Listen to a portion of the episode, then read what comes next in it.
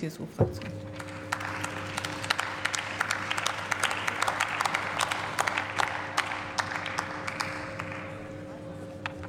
Frau Präsidentin, liebe Kolleginnen und Kollegen! Die Wahlen in Bosnien-Herzegowina am 2. Oktober sind ein ganz wichtiger Fixpunkt. Es gab Verzögerungen. Die Wahlen wurden nicht ausreichend budgetiert und nicht rechtzeitig budgetiert. Und deswegen war es richtig und offenkundig notwendig, dass der hohe Beauftragte der Vereinten Nationen, Christian Schmidt, eingegriffen hat und die Durchführung dieser Wahlen sicherstellt, meine Damen und Herren. Denn wenn Wahlen nicht oder nicht rechtzeitig stattfinden, dann leistet das weiterer Destabilisierung und auch weiterer Korruption Vorschub. Und umgekehrt, wenn Wahlen rechtzeitig stattfinden, dann stärkt das Demokratie und Rechtsstaatlichkeit. Diese Wahlen am 2. Oktober müssen frei, fair und friedlich verlaufen. Und deswegen macht es Sinn, zur Sicherung eines, des Umfeldes für diese Wahlen die Bundeswehr an dieser Operation Euphor Altea in Bosnien-Herzegowina zu beteiligen.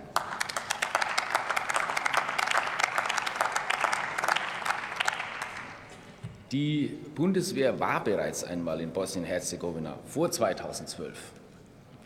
Die innenpolitische Lage hat sich seither leider nicht signifikant verbessert, eher verschlechtert.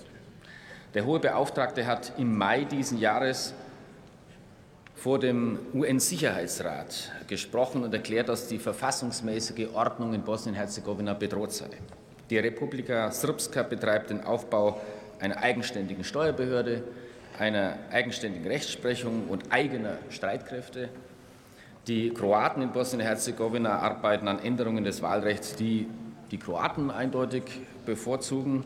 Aber es geht gar nicht darum, ein Verdikt über einzelne auszusprechen. Und in dem Antrag der Koalition möchte ich das auch monieren, dass da einzelne Personen herausgegriffen werden. Ich glaube, wir müssen als Bundesrepublik Deutschland, als Europäische Union deutlich machen, dass die Taktiererei auf allen Seiten hochriskant ist in Zeiten einer globalen Krise. Es gibt zu viele Politiker und jeder, der das tut, ist einer zu viel, die auf nationalistische Motive, auf ethnisch abgrenzende Narrative setzen. Wir müssen betonen, dass ein Bewusstseinswandel in allen politischen Lagern erforderlich ist. Auch auf serbischer Seite und auch in Kroatien müssen wir mäßigende, moderate Töne einfordern. Und deswegen geht es darum, dass alle Entitäten des Landes gleiche und faire Chancen bei diesen Wahlen haben. Die politische Instabilität in Bosnien-Herzegowina ist mit ein wesentlicher Grund dafür, dass dieses Land in den letzten Jahren weit, weit hinter seinen wirtschaftlichen Möglichkeiten zurückgeblieben ist. Und auf dem Weg zum Status eines EU-Beitrittskandidaten gibt es eine Menge zu tun. Man ist nicht ausreichend schnell vorangekommen. Und ich denke, das ist die überwiegende Einschätzung großer Teile der Bevölkerung in diesem Land, und zwar von allen Entitäten.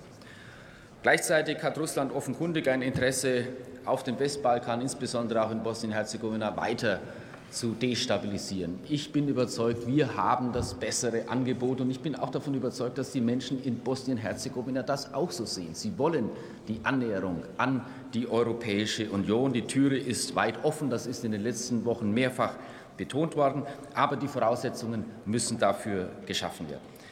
Die Operation Euphor Altea und die Beteiligung der Bundeswehr an dieser Operation ist eine Rückversicherung für die Stabilisierung des Landes, für ein sicheres Umfeld vor den Wahlen und sie ist ein wichtiger Beitrag zur Krisenprävention in Bosnien-Herzegowina.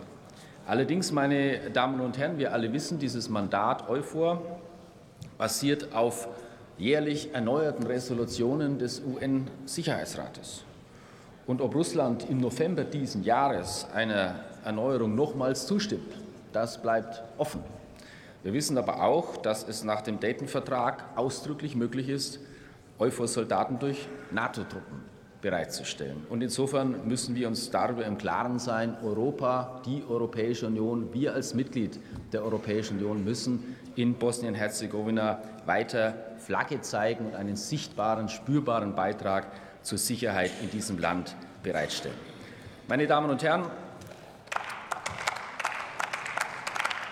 Bosnien-Herzegowina hat bereits seit drei Jahren die Anforderungsliste der Europäischen Kommission, in der steht, was man tun muss, um den Kandidatenstatus zu erhalten für den EU-Beitritt. Daran muss wieder konstruktiv gearbeitet werden, und zwar von allen Seiten nach den Wahlen mit neuem Elan und mit neuer Legitimation. Vielen Dank.